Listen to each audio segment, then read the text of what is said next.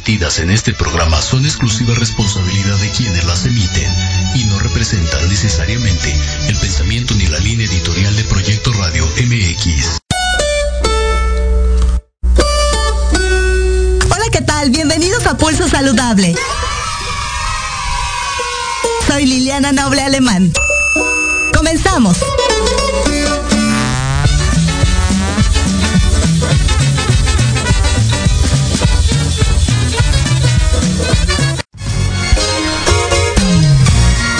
Saludable, cuidando tu estilo y forma de vida.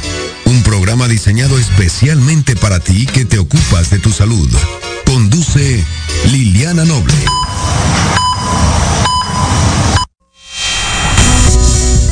De la tarde con tres minutos, 16 horas con tres minutos. Muy buenas tardes, tengan todas y todos ustedes. Soy Liliana Noble Alemán y le doy la más cordial bienvenida al pulso saludable del día de hoy en este segundo jueves de junio, el día 9 del mes sexto del año 2022. La temperatura 31 grados centígrados. Vámonos corriendo a la información porque está el programa muy completo y con mucho, muchos detalles técnicos. Habrá quinta ola.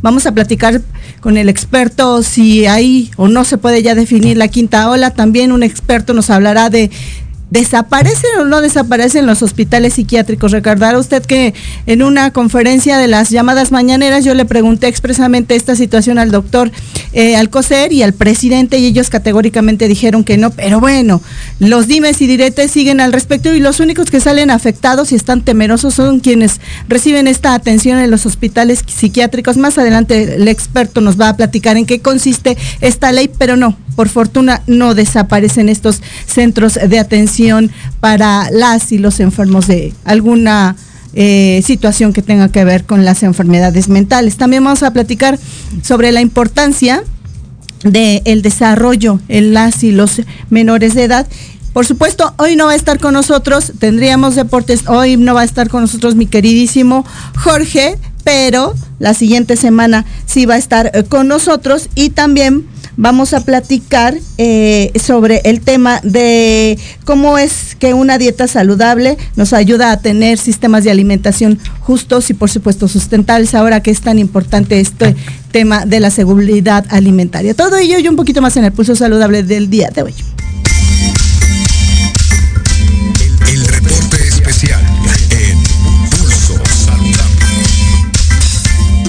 Y cuando son las 4 de la tarde, ya con 5 minutos de este 9 de junio de 2022 y la temperatura continúa, en 31 grados centígrados, ya se encuentra conmigo a través de la plataforma de Zoom. Le agradezco muchísimo a la doctora Susana Galicia. Ella es médica especialista en medicina de rehabilitación con alta especialidad en rehabilitación pulmonar. Y vamos a platicar con ella si hay o no quinta ola, qué se sabe al respecto y por supuesto quiénes serían los más afectados en esta, la llamada quinta ola. Doctora Susana, gracias, como siempre un placer estar con usted en Pulso Saludable. Muchas gracias, buenas tardes. Saludos a todos. Gracias, doctora. La hicimos correr un poquito, discúlpenos. No se preocupe. Gracias. Oiga, doctora, pues yo quisiera saber, eh, ayer previo a esta entrevista usted me daba datos importantes eh, eh, y yo le preguntaba, ¿hay o no hay quinta ola? Y esto, bueno, tiene que ver con, la, elevación un poco de estos casos. También eh, se, se, entiende, ¿no? Que mucha población todavía está sin vacunar, pero finalmente creo que es la naturaleza de este tipo de virus, ¿no? Sí, claro, es correcto. debemos recordar que el virus sigue mutando por una parte, por otro lado tenemos ya inmunidad que se considera híbrida esto significa que hay gente que ya se contagió y ya está vacunada, hay gente que primero se vacunó y después se contagió, hay quien nunca se ha contagiado y solamente está vacunado.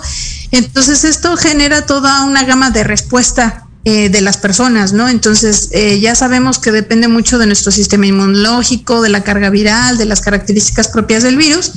Entonces, pues esto se va sumando a los cambios que el virus pues va haciendo para tratar de sobrevivir, ¿no? Entonces, definir que haya una quinta ola, declararla, pues bueno, en general depende de las autoridades. No obstante, pues si la mayoría está reportando que están incrementando eh, los casos y otros países que van por delante de nosotros ya presentaron una quinta ola, pues sería difícil pensar que no llegáramos a eso en México, ¿no? Claro. Eh, Dieguito, ¿me ayudas corazones, Susana? Gracias. Eh, eh, aquí me estaban poniendo, ya le estaban cambiando el nombre aquí los compañeros. Sí, hombre, ya me bautizó. ya, la bautizaron de otra forma, pero como no nos gusta el nombre, hay que quitárselo. Oiga, doctora, ¿y quiénes serían los más afectados, los más vulnerables? Pareciera muy obvia la respuesta, pero es importante conocerlo. Sí, claro. De los pacientes, eh, todos tenemos el riesgo de contagiarnos, entonces las medidas de prevención debemos de seguirlas manteniendo.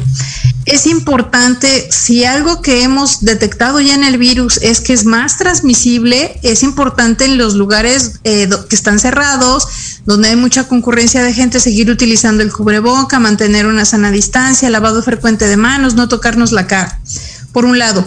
Por otro lado, seguimos viendo que las personas que no tienen un esquema de vacunación completo son las que están desarrollando cuadros graves y por otro lado, las personas que su condición de salud previa a contagiarse, pues ya tiene un daño, por ejemplo, diabetes mellitus que no está controlada, hipertensión arterial que no está controlada y obesidad, ¿no? Siguen siendo las principales causas que descontrolan esto y generan causas pues digamos que más graves. Claro, hay gente que yo me, me, ha sorprendido escuchar a gente, gente ya de la, de, de, la sexta, quinta, sexta, séptima década de la vida que dicen, a mí no me ha dado y por eso no me he vacunado y no me voy a vacunar. ¿Ahí cuál sería el mensaje para estas personas, doctora?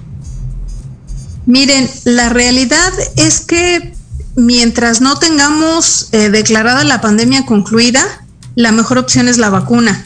Lamentablemente las vacunas toda la vida han cargado eh, con muchos problemas, ¿no? Siempre se les achaca muchas cosas a las vacunas, que la mayoría son falsas. Entonces, lo que sí sabemos es que la vacuna para lo que está sirviendo es prevenir que nos dé un caso, digamos, más grave.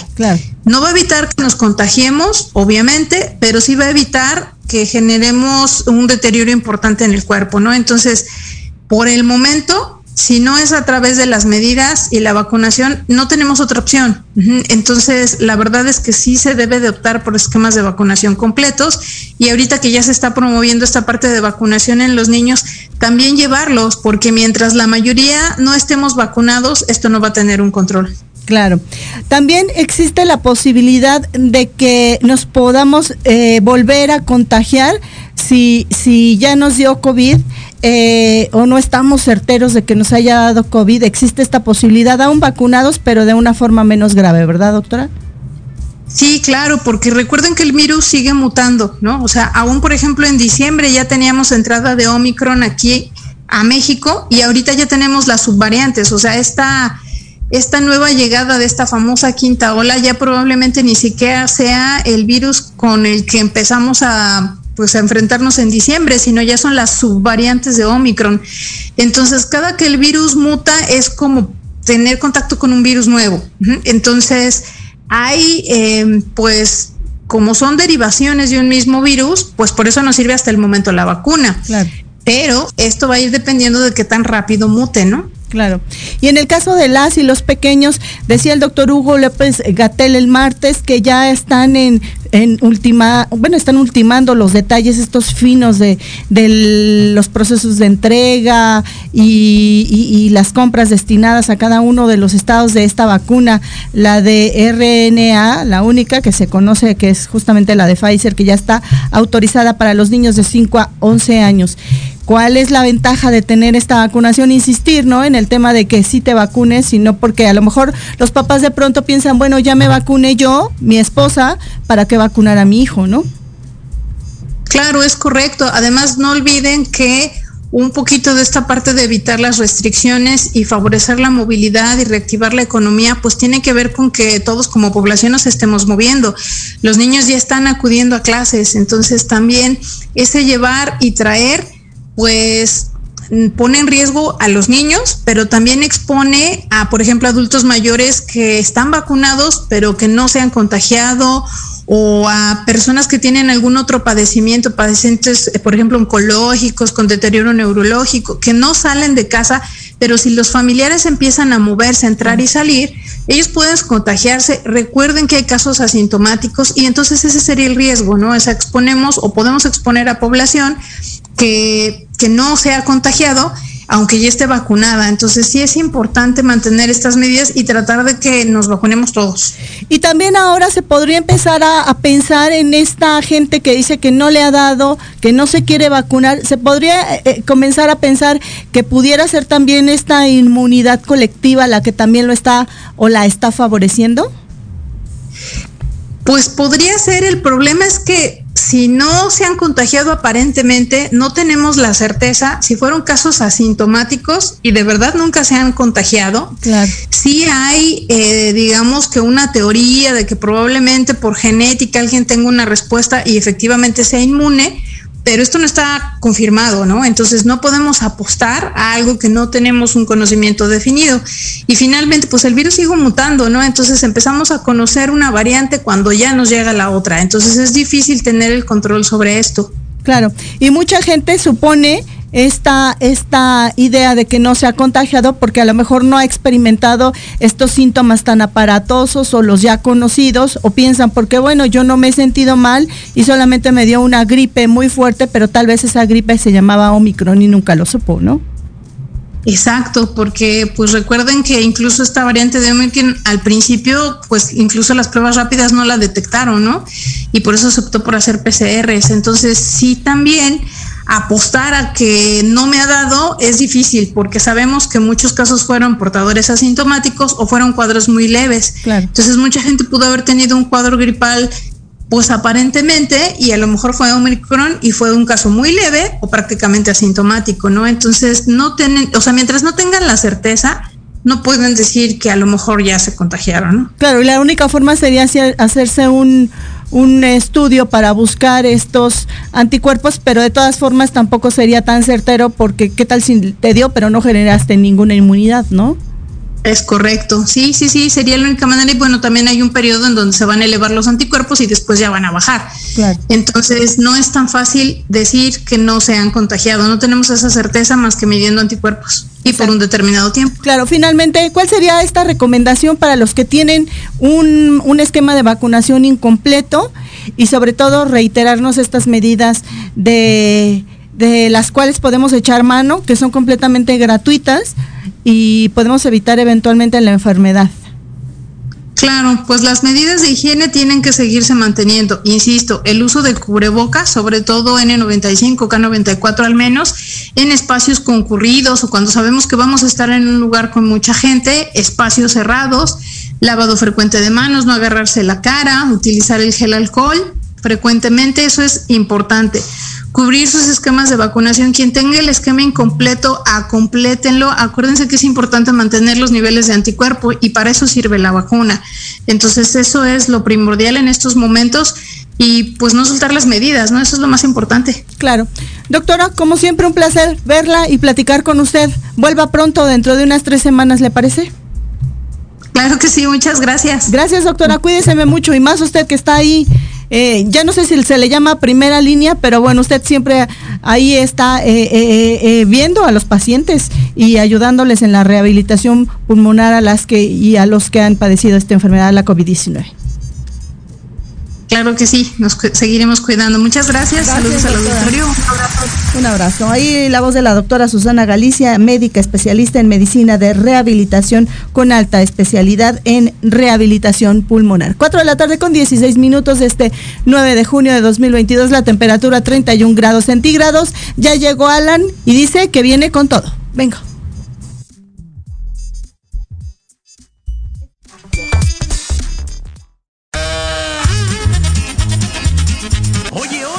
¿A dónde vas? ¿Quién, yo?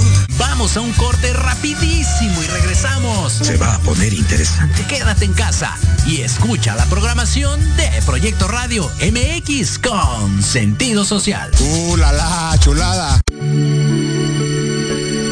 Tardes de café con Los Ángeles. Invitación a mirar en ti esa luz que a veces no podemos encontrar.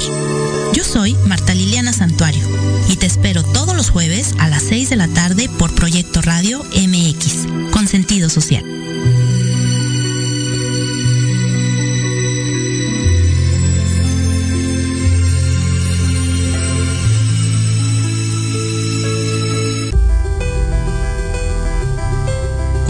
Te han dicho que tus problemas no tienen solución?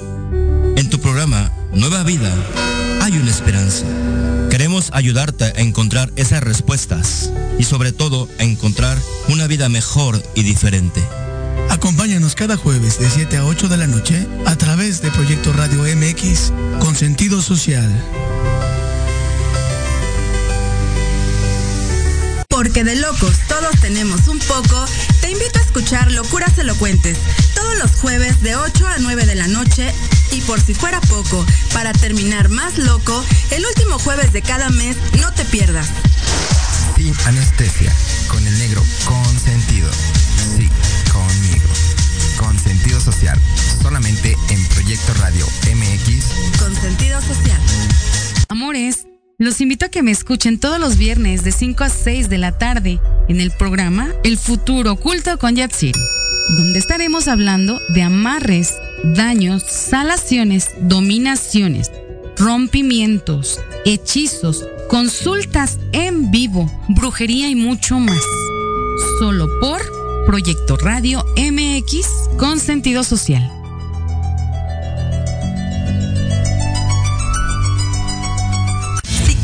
Sabes todo en el medio musical y quieres saber más? O de plano no tienes ni idea y te interesa conocer sus más oscuros secretos. Conéctate y escucha Amplificando. Donde escucharás música nueva, entrevistas, invitados y sesiones en vivo. Amplifica tus sentidos y tu visión musical. Todos los irreverentes lunes de 8 a 9 de la noche. Síguenos en Facebook como arroba amplificando. Recuerda descargar la aplicación Proyecto Radio MX disponible para Android. Proyecto, Radio MX.com con sentido social.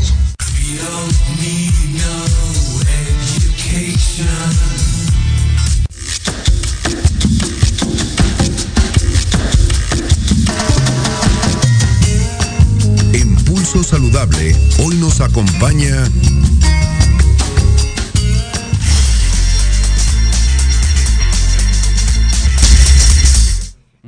tarde con 19 minutos de este 9 de junio de 2022, la temperatura 31 grados centígrados y me da muchísimo gusto tener aquí en, en, la mesa de trabajo de Pulso Saludable a un experto en el tema de si van a desaparecer o no los centros, los centros psiquiátricos. Está con nosotros el doctor Gabriel Eugenio Sotelo Monroy. Le cuento un poco de la trayectoria profesional este experto. Él es egresado de la Universidad Nacional Autónoma de México como médico cirujano y maestro en investigación de servicios de salud.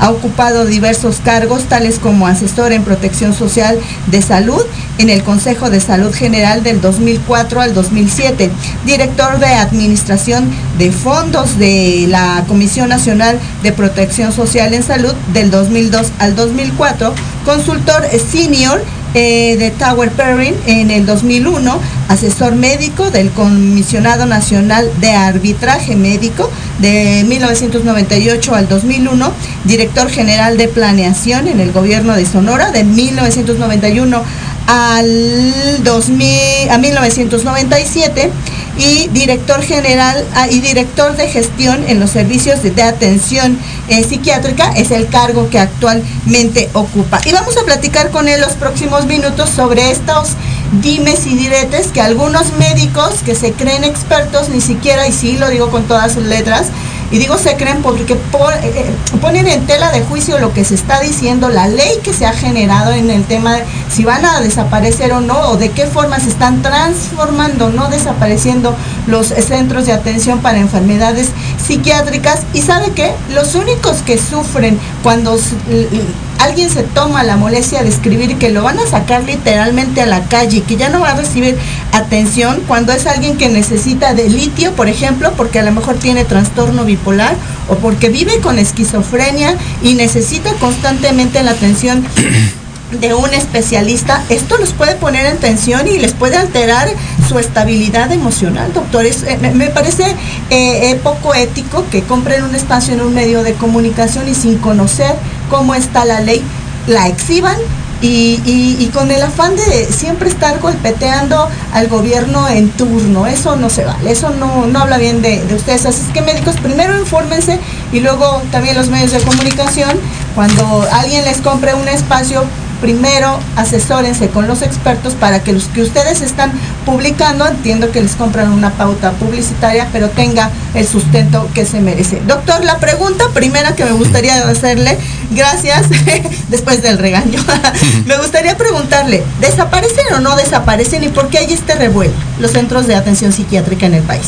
Hola, yo creo, yo considero que fundamentalmente pues hay una lectura quizá errónea. Dicen que por ahí un texto siempre puede tener dos o más lecturas. También dicen por ahí que una mentira repetida mil veces se convierte en una verdad.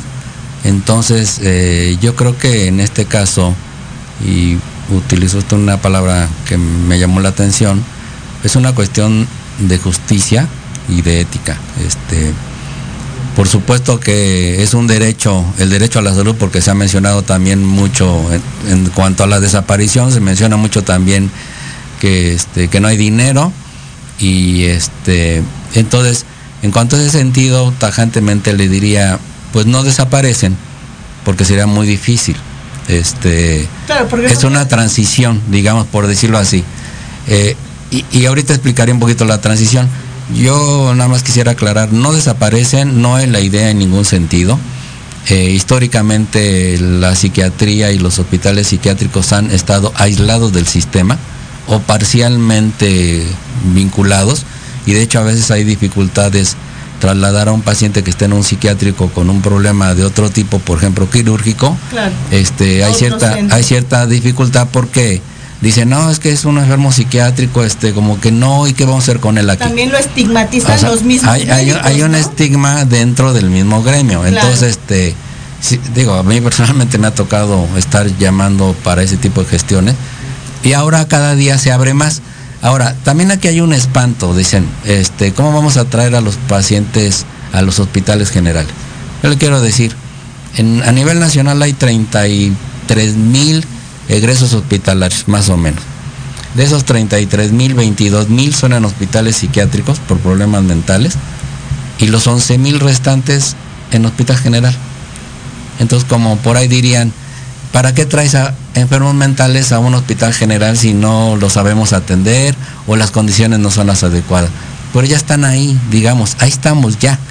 Una persona que tiene hipertensión arterial puede tener este, depresión. Puede tener depresión y de hecho hay una comorbilidad que le llaman, trastorno mental más un problema crónico, ya sea que se origine de un lado o del otro, es un 50%. Trastornos mentales, más o menos en un 70-80%, tienen más de dos trastornos, por ejemplo, adicciones y esquizofrenia o etcétera, ¿no? Entonces, en definitiva, y reiterando este tema, no se van a cerrar. El argumento de que hay una regresión al derecho a la protección de la salud? Por supuesto que no. Este, regresión es no brindar el servicio. Eh, hay un argumento de que dice no hay dónde irnos a atender. Y entonces, ¿para qué este, quieren abrir servicios en hospitales generales y en centros de salud? Pues para que haya más espacios. Exacto. La, mala interpretación que le hicieron al secretario, o la mala lectura de lo que dijo, es que él dijo, eh, servicios comunitarios para que estén cerca de su casa. No dijo que estén en su casa. Por ejemplo, si uno tiene diabetes no lo internan. Si uno tiene cáncer no le internan de por vida. Claro, y no te internan y no te atienden en tu casa, y, ahora, a un lugar especializado. La familia es muy importante porque es el soporte, es decir, la, atención y, la, la efectividad de un tratamiento no nada más radica en un buen medicamento. Es un buen diagnóstico, un buen medicamento, terapias en casos necesarios, psicoeducación a la familia de, de, ayudarlos a entender el problema que, tienen que vivir y por supuesto el afecto y la protección de la misma familia, es decir, no aislar a la persona. Claro. Ahora, ¿en qué consiste básicamente, en lo más concreto que se pueda, doctor, eh, eh, esta transformación? Eh, es decir, estos centros psiquiátricos van a seguir existiendo, pero ya no van a, rebasar sus capacidades, porque a lo mejor cosas de menor eh, índole o, cosas que se puedan eh, tratar en un centro de salud se van a, tratar ahí mismo y no va a tener que trasladarse hasta un centro especializado en depresión tal vez, cuando en una unidad clínica familiar ahí le pueden dar la atención que requiere. Este, sí, esto tiene que ver con lo que se llama un paradigma o los modelos de causalidad. De cómo explicamos nosotros un problema. Por ejemplo, el problema mental o la discapacidad, que va muy ligado. Entonces, eh, uno de los, hay muchos modelos, pero los tres más importantes, uno es el de exclusión, muy antiguo, y donde objetivamente podemos ver a la gente que decíamos este no sirve, entonces vamos a aislarlo, vamos a excluirlo. No lo queremos ver. Entonces andaban de pepenadores, con los nazis los mataban, a los que salían con problemas. Este, luego viene el modelo médico, donde todos lo decimos que esos problemas tienen una explicación científica. Y entonces lo que hacemos es tratar de rehabilitarlo o repararlo. Pero no basta con eso. Y el tercer modelo y el más este, reciente, el, paradigma tercero, es el social con énfasis a derechos humanos, donde ahí lo que decimos es esta persona es tan importante como cualquiera de nosotros. Y lo que tenemos que hacer es quitarle los obstáculos para que se desenvuelva bien. Entonces, actualmente subsisten los tres, no sé si me explico. Sí, claro. Y entonces, algunos pueden justificar, es que tiene, eh, tiene retraso mental y ya está enfermo, entonces tiene que estar toda la vida en un hospital. Y no es así. Y no es así. O la otra, no, no deben de decidir, que es un tema muy importante de, la ley. Es decir, se les da todo el peso de decisión a las personas, porque está el estigma de que, pues como ya tiene un problema, no vuelve a decidir en su vida nada. Nada en, lo personal. Entonces, este, y por otro lado, México tiene suscrito y ratificado la Convención de los Derechos de las Personas con Discapacidad eh, de hecho, se acaba de presentar la tercera sustentación del informe de México. Y hay muchas organizaciones sociales serias dedicadas a este tema, este, como Disability Right Internacional, que ha hecho unos informes muy fuertes. este, documenta que está enfocado hacia los reclusorios y eso. Y entonces esas organizaciones, igual que el país, presenta ante la ONU, el la Comisión de Discapacidad, presenta lo que ha hecho y los otros dicen lo que no ha hecho, por decirlo así. Entonces, lo que estamos también, lo, lo que se ve en esta nueva reforma es que se está alineando o armonizando esos estándares internacionales y esos compromisos de derechos humanos a la ley. Es decir, por supuesto que no hay fundamento para decir que estamos en contra de un derecho o haciendo una regresión a ese derecho al contrario. Y por supuesto que no estamos dañando al paciente, sino le damos dando más certeza, más seguridad y más proximidad a donde, a donde vive, ¿no? Entonces, este, no sé si con eso más o menos eh, te, explico este paradigma de la comunidad, ¿no? Y, y la imagínese usted, hay treinta y tantos hospitales psiquiátricos en México. Hay 300 capas o centros de atención de adicciones hay como 40 centros comunitarios de salud mental. ¿Usted cree que sea suficiente para atender a todo el personal o a toda la gente que necesite el servicio? Pues por supuesto que no. No, está rebasado. Está rebasado, entonces, nada más le voy a decir, hay una brecha de atención del 80%. ¿Qué quiere decir? Que de cada 10 personas, nada más dos pueden tener una atención. Los demás no. Cuando se abre esta apertura hacia los centros comunitarios, hacia los centros de salud, los hospitales generales, se capacita, llevan una cantidad de médicos y personal de salud, enfermeras, médicos y psicólogos en capacitación de intervenciones prioritarias de salud mental. Y entonces cuando haya esa, esa, esa, digamos, esa masa crítica de gente que esté que tenga conciencia del problema y capacitación, pues entonces va a haber más posibilidades de atender con oportunidad y no estar esperando, como en muchos estudios se ha dicho, que hasta 14 años, no, que tardan 14 años en diagnosticar a alguien, usted imagínese. Claro. Este, la pues, el calvario de a veces de una familia, ¿no? Claro, finalmente, doctor, entonces no desaparecen, simplemente se transforman, es decir, se hacen, se, se, apertura la disponibilidad de la atención a los pacientes y seguramente la o el que nos está escuchando que tiene algún tipo de enfermedad mental y está siendo atendido actualmente en estos centros va a decir, bueno, ¿y ahora dónde voy a ir a que me atiendan? Ahí mismo o lo derivarán a alguna unidad más cercana a su domicilio? La idea, como ya le digo, es que se vaya integrando gradualmente. Ahorita la primera etapa es capacitar. Segunda parte es ir acondicionando algunos espacios que sí se necesitan, sobre todo en un hospital general. Claro. Este debe tener ciertas condiciones. Y este, y ya tercer lugar ya sería el funcionamiento. Vuelvo a decir, o quisiera nada más reiterar algo. Eh, la ley o las disposiciones de la ley o los principios es un horizonte, o los mínimos del horizonte. Cuando se establece una, una reforma, no quiere decir que al otro día de facto ya está todo. Digo, eso es imposible. Es paulatino. Y entonces, este, el derecho a la salud, es un derecho social, es un derecho progresivo. Y entonces quiere decir que el horizonte lo tenemos y tenemos un horizonte mejor que el que estaba. Y ahora lo que hay que hacer es trabajar para caminar hacia ese, hacia ese punto, ¿no? No va a ser una tarea de, de hoy a mañana ni tampoco es un problema estrictamente de dinero o solamente de dinero. ¿no? Claro. Doctor, vuelva pronto para seguir hablando de este tema porque da para muchísimo más y seguramente la gente va a tener eh, muchas dudas al respecto y hay que apoyarle para seguirlas resolviendo. ¿Le parece? Sí, como no, gracias. Muchas gracias ahí en esta tarde en Pulso Saludable, la voz y la presencia del doctor Gabriel Sotelo, director de gestión de los servicios de atención psiquiátrica y él eh, con su equipo de trabajo dieron en lo que ya esta reforma de ley que, que fue eh, gestionada a través de los diputados, ¿cierto? Muy bien. Exacto. Vamos a hacer pausa en Pulso Saludable cuando son las 4 de la tarde con 33 minutos de este jueves 9 de junio de 2022. La temperatura 31 grados centígrados y eso que Lupita no ha llegado. Vengo. En Proyecto Radio MX, tu opinión es importante.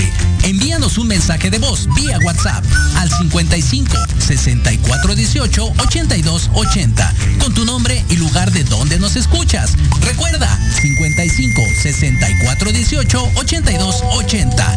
Ahora te toca hablar a ti.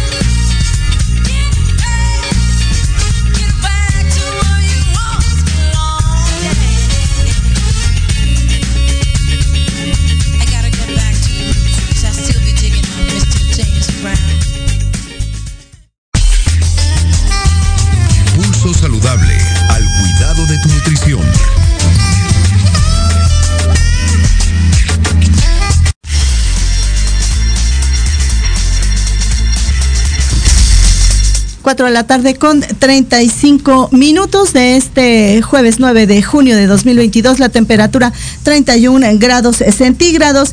Y ya se encuentra conmigo Mercedes López Martínez. Ella es doctora en estudios latinoamericanos por la Universidad Nacional Autónoma de México. Actualmente funge como directora de la organización Vía Orgánica en la Ciudad de México. Es representante de la comunidad demandante contra el maíz genéticamente modificado en México e integrante de la Alianza por nuestra tortilla y de la campaña nacional Sin Maíz no hay país. Y vamos a platicar con mi queridísima Mercedes sobre la manera tan inteligente y, y, benéfica para los pueblos, para las naciones, de cómo contribuye una dieta saludable, saludable a tener sistemas alimentarios justos y sostenibles. Mercedes, muy buenas tardes. Gracias por estar con nosotros en Pulso Saludable. Muchas gracias Liliana, al contrario, gracias por la invitación a platicar con tu público y contigo. Gracias, pues desafortunadamente no tenemos mucho tiempo tantas horas como yo quisiera, solo son unos minutos, pero quisiera comenzar preguntándote, Mercedes, ¿cómo, de qué forma una dieta saludable contribuye a que sea un eh, estilo de vida sostenible, es decir, que permanezca a lo largo del tiempo? Pues está totalmente ligada y coordinada una dieta saludable con un estilo de vida saludable. Eh, sabemos que el tipo de alimentos que están proliferando actualmente, que son alimentos ultraprocesados, aparte de generar eh, o de incrementar los riesgos de obesidad, de diabetes y una serie de enfermedades relacionadas, eh, pues eh, contaminan el planeta, ¿no? Entonces es muy importante que volvamos a nuestras dietas tradicionales, que busquemos también evitar el uso eh, o el consumo de alimentos ultraprocesados o bebidas ultraprocesadas con el desecho de plásticos, de empaques y que optemos por una alimentación natural, local, fresca y pues recuperando sobre todo nuestra milpa tradicional mexicana que se ha perdido. Claro, ahora que mencionas esto, eh, eh, eh, y, tal vez mucha gente que sea como de mi generación, de los 70 casi pegándole poquito a los 80 pero en estas generaciones yo recuerdo que salíamos de la secundaria, es donde tengo este recuerdo fresco, y la mamá nos compraba esquites y nos lo daban en la hoja del maíz. No habían vasitos como ahora, ¿no? Y seguíamos muy felices comiendo nuestros esquites de la hojita del maíz. Claro, así es. Eh, de hecho, el unicel, el plástico nos está inundando y bueno, la gente consume, pero también las, los vendedores en la calle, los empaques, las botellas, en los centros comerciales, en los puestos y bueno, esto va contaminando. No hay cifras tan graves como la que indica que cada minuto se compran un millón de botellas de plástico para bebidas y sabemos que una botella tarda aproximadamente 450 años en degradarse. Esto es gravísimo. Los mares están contaminados, estamos encontrando restos de plástico en los peces, en nuestros alimentos, en la tierra y sí debemos de buscar este consumo sostenible, llevar nuestros envases, nuestros empaques, nuestros contenedores de agua y no hacer juego a este modelo de consumo destructivo, devastador del medio ambiente y de nuestra salud. Eh, con este tipo de, elementos que acabas de mencionar, Mercedes, ¿se puede pensar que entonces la seguridad alimentaria como hoy la conocemos y con estos eh, eh, adicionales como, unas pande como la pandemia o como el conflicto bélico está en, en riesgo y de qué forma podemos contribuir para subsanar estos, estos vaivenes que nos, nos va dictando este modo de vida moderno. Claro, yo hablaría más bien de soberanía alimentaria. La soberanía, porque la seguridad tiene que ver con garantizar alimentos para las personas, para las naciones, pero no se habla de la cantidad y del contenido de los alimentos y puede haber estos alimentos ultraprocesados. Creo que la soberanía alimentaria es fundamental basadas en las dietas ancestrales de los países, de las naciones que se están perdiendo por toda una serie de alimentos ultraprocesados de grandes compañías transnacionales que sabemos que imponen un tipo de alimentación uniforme, plagada de grasas, de azúcares, y de sales también y que tenemos que regresar y optar a consumir en los mercados locales, en los tianguis, a las cooperativas de, de producción, pues que están presentes en el mundo.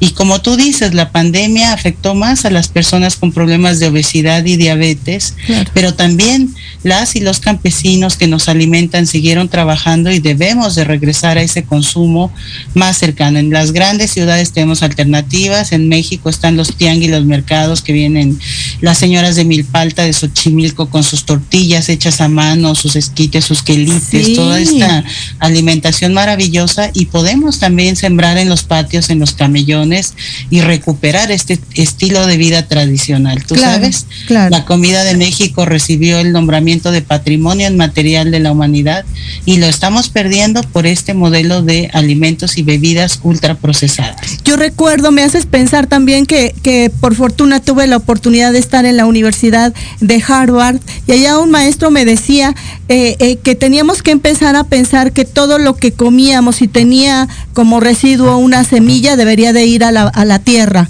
Entonces me decía, tú haces esto en tu casa, entiérralo y si empieza a florecer, pues ya estás eh, ganando. Entonces, bueno, mi departamento un día me van a correr porque van a tener que vivir más las plantas que yo, pero puedo presumir que tengo estas experiencias de ver cómo están creciendo mis aguacates, todavía no dan frutos, pero sé que si yo a lo mejor llego en un parque muy grande y trasplanto este aguacate, en unos años va a empezar a dar frutos, naranjas, limones amarillos, cerezas, y dices, ¿cómo es posible? Pues sí, porque todo esto se puede generar, entonces la gente que tiene esta oportunidad de estar en sus, en sus terrenos o en sus lugares de origen y que no están en una ciudad eh, llena de concreto por todos lados como nosotros, pues con mucha más razón lo puede hacer, ¿no?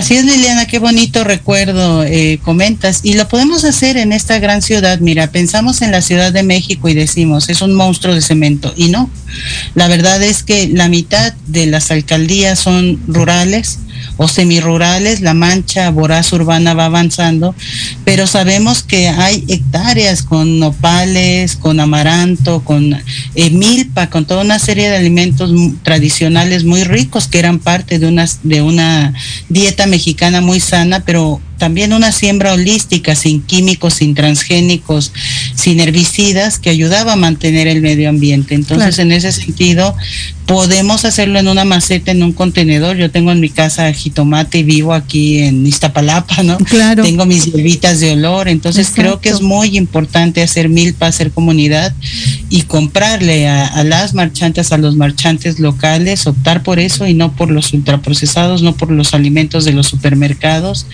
y, de estas tiendas de conveniencia que tienen muchísimos problemas eh, para la salud y el medio ambiente. Claro, y que no son nutritivos, que, no, que tienen nulo o, bajo valor nutricional y que finalmente sí alteran, está muy comprobado cómo alteran la economía y cuando mencionas esto de comprarle a la gente que baja de las de las eh, de los de las afueras de la ciudad, eh, finalmente pensar en comprar quelites, los puedes guisar de diferentes maneras y, le estás aportando eh, valor nutricional a la comida de ese día y seguramente eh, eh, el impacto económico al bolsillo es mínimo comparado con comprar a lo mejor una pizza, ¿no?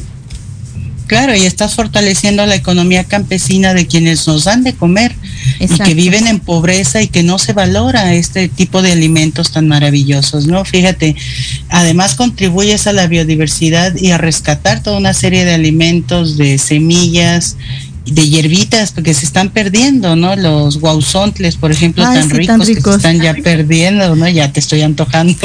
Toda una serie de alimentos de la milpa y que son súper nutritivos. Entonces tenemos que optar por ese consumo local, cercano, platicar con la gente de dónde vienen tus manzanas, de dónde vienen tus peras, cómo las siembras y pagar un precio justo también a estas personas. No solo eh, su bolsillo y el tuyo se benefician, sino también tu salud.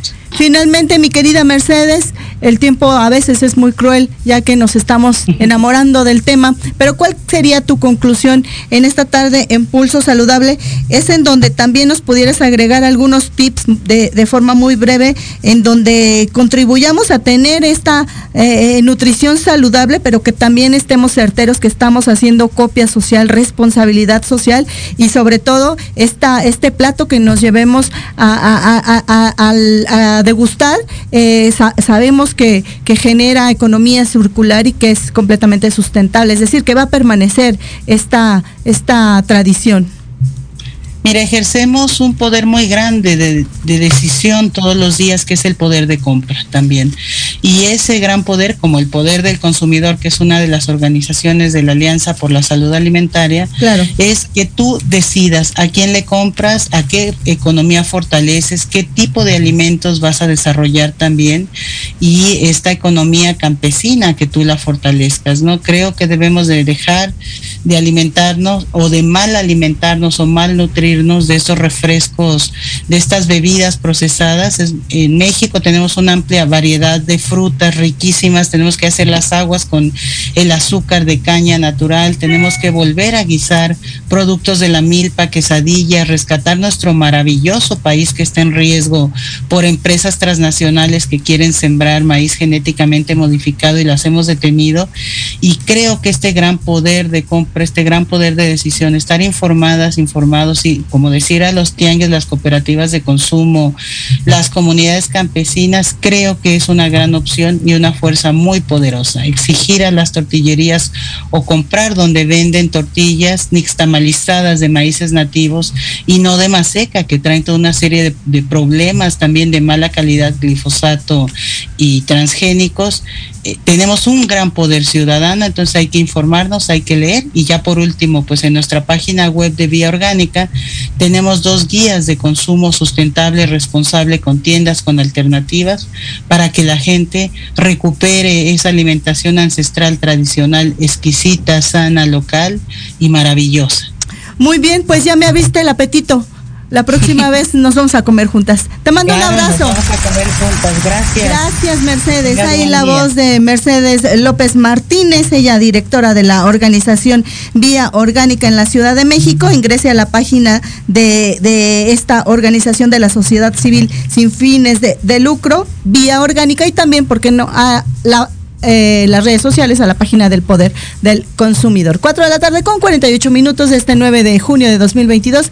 La temperatura 31 grados centígrados. Ya llegó Lupita, pero dice que, que viene mojada. Justo iba a decir eso porque se acaba de bañar y por eso la temperatura está tan estable porque no tiene calor. Vengo.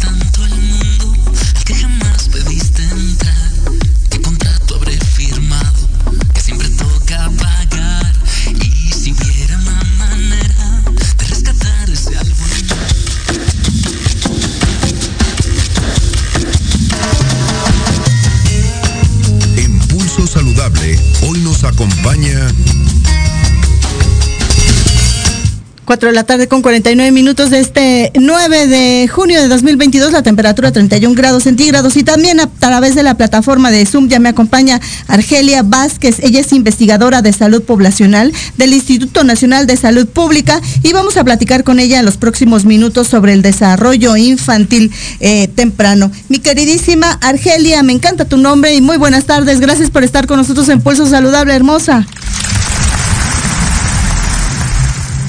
Mm, no la escuchamos y no la vemos todavía. Algo por ahí está pasando. ¿Sí? ¿Me pueden ayudar? Porque yo casi no la escucho. No sé si, si haya forma de... Argelia, ¿tú me escuchas? Ahí ya te escuché. Hermosa, gracias por estar con nosotros en Pulso Saludable. Buenas tardes.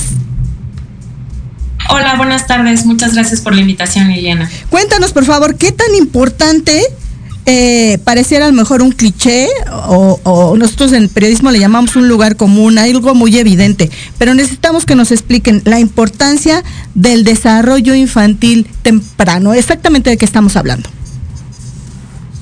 Claro. Eh, voy a empezar por platicar un poquito qué es el desarrollo infantil temprano y con eso lo ligo a, a la importancia de, de, esta etapa. Claro. Entonces, el desarrollo infantil temprano es, una etapa, es un proceso continuo en el que cada vez niñas y niños van adquiriendo habilidades más complejas y es el resultado de la interacción de la parte biológica con el entorno y el contexto en el que viven estos niños y estas niñas. Se da durante el, empieza en el embarazo y son los primeros cinco años de vida. La importancia de esta etapa es porque sienta la base para ir adquiriendo cada vez habilidades más complejas. y existe evidencia de que invertir en esta etapa de la vida es la etapa de la vida en la cual es más redituable. Entonces, si invertimos, por ejemplo, un dólar, podemos tener una retribución de aproximadamente entre 7 y 8 dólares. Y por eso se considera que invertir en primera infancia es una inversión en capital humano porque estamos invirtiendo en el desarrollo en particular de cada uno de estos niñas y niños y a su vez estamos invirtiendo en el desarrollo de la sociedad como un conjunto de personas. Claro. ¿Y cómo hacemos esta inversión? Eh, eh, empezamos a, pensar en adquirir ciertos cursos. me viene la, a la, a la mente estas eh, clínicas que en atención, ¿no? motora y de las primeras etapas del desarrollo neurológico del, del, del cerebro, pero solamente nos limitamos a eso cómo lo hacemos y de qué manera que sea positiva para obtener el mayor desarrollo, las mayores, la mayor cantidad, se me ocurre, de de sinapsis entre las neuronas y esto aporta pues salud al cerebro, ¿no? Claro, em, a nivel poblacional eh, en México existe todo un sistema legal que sienta las bases para, para poder desarrollar políticas públicas y que podamos empujar eh, el desarrollo para que todos los niños y niñas en México alcancen su máximo potencial. Entonces es a través del diseño de políticas públicas en general.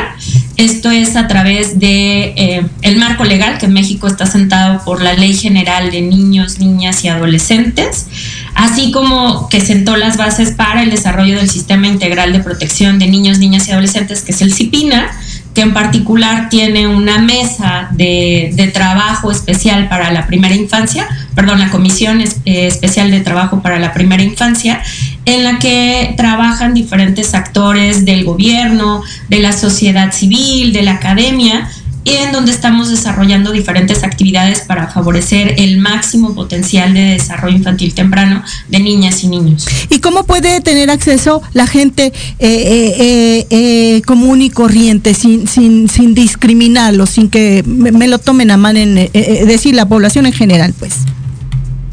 Claro, eh, a través de las diferentes instituciones que colaboramos en estas mesas de trabajo estamos haciendo difusión sobre la información que es relevante para todos, para todos los niños y niñas y las familias, que en realidad eh, es como el, primer microsistema en donde viven los niños y niñas en primera infancia. Eh, por supuesto que uno de los pendientes en las políticas públicas que tenemos es centrar en la opinión pública para empoderar a las familias y a, los cuidadores, ya sea las mamás, los papás o las personas responsables de niños y niñas, eh, que sepan que su participación es una de las más importantes para que estos niños y niñas en primera infancia, en los primeros cinco años, puedan lograr su máximo potencial. En las diferentes instituciones hemos estado haciendo difusión, nos falta todavía hacer difusión a mayor escala y esta es una de las actividades que, que pues estamos haciendo. Claro. Y, y, por ejemplo, ¿cuál sería este escenario en el hipotético eh, eh, de este individuo que creció a través de este entrenamiento, de estos eh, recursos de información a través de los IPINAS y que se capacitó y se empoderó versus aquella, aquel individuo que pues no tuvo acceso a esta información y simplemente fue creciendo con todos los elementos actuales que existen, pero a lo mejor son mínimos? Eh, bueno, lo que estamos trabajando es facilitar el acceso de los servicios de salud y de educación, así como de bienestar a las familias que tienen niños y niñas en primera infancia. ¿A qué nos referimos con esto? A través de los servicios de salud con monitoreo de control del niño sano, si tú aseguras que el niño eh, tiene unas condiciones de salud, vas a favorecer el desarrollo infantil temprano. Si el niño tiene acceso a educación inicial y o a preescolar, o a cualquiera de las dos, porque en México es obligatoria la educación inicial ya. Y eh, aseguras que los niños tengan acceso a un cuidado adecuado a través de la, de la difusión de las, de las estrategias de, de disciplina no violenta, puedes facilitar el desarrollo de niños y niñas. Esto se está planteando a nivel poblacional. Por supuesto que se pueden hacer actividades a nivel individual y estas son parte de las actividades en las que nosotros estamos difundiendo todas las diferentes instituciones de, del CIPINA y de la Comisión de la Primera Infancia en particular para concientizar a las familias de las actividades que pueden hacer con sus niños y sus niñas a nivel individual. Una de las actividades es facilitar o estimular el desarrollo, es participar directamente con los niños, compartir tiempo y es desde empezar a leer a los niños, no importa la edad que estos niños tengan, pueden ser unos niños muy pequeños, desde recién nacidos o incluso desde el embarazo se les puede leer. Una de las limitaciones que hemos encontrado es que muchas veces el costo de los libros infantiles limita el acceso para algunas familias y al mismo tiempo alguna de las estrategias que se pueden eh, implementar es que los papás eh, pueden ver algunos de los objetos que tienen, los papás y las mamás pueden ver algunos de los objetos que tienen en su casa como productos que les dé una idea de cuáles son los cuentos que pueden construir a través de los niños.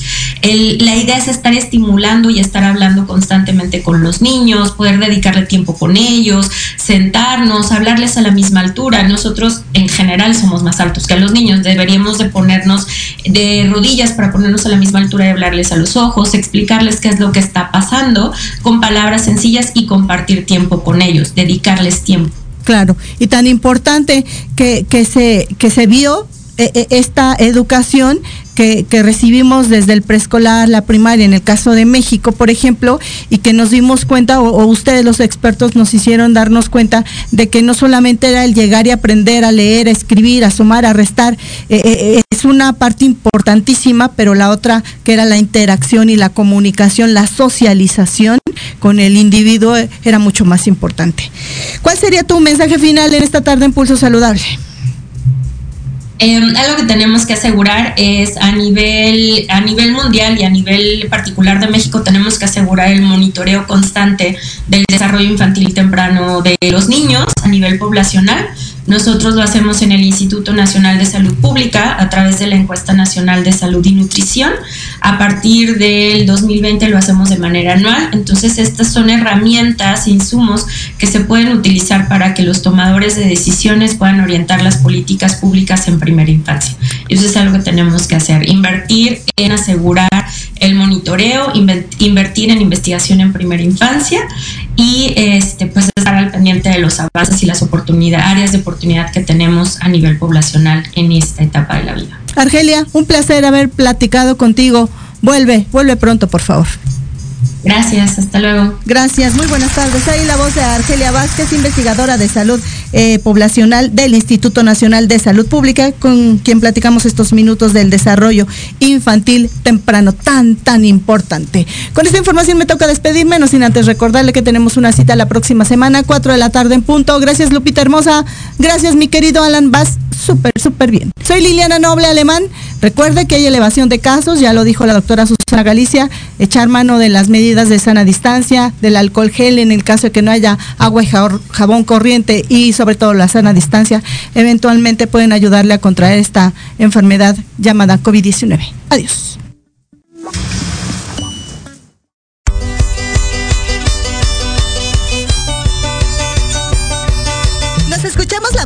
Semana. Entre tanto, síguenos en nuestras redes sociales, en YouTube y Facebook. Aparecemos como Pulso Saludable. Y comparten nuestro programa del día de hoy. Hasta la próxima.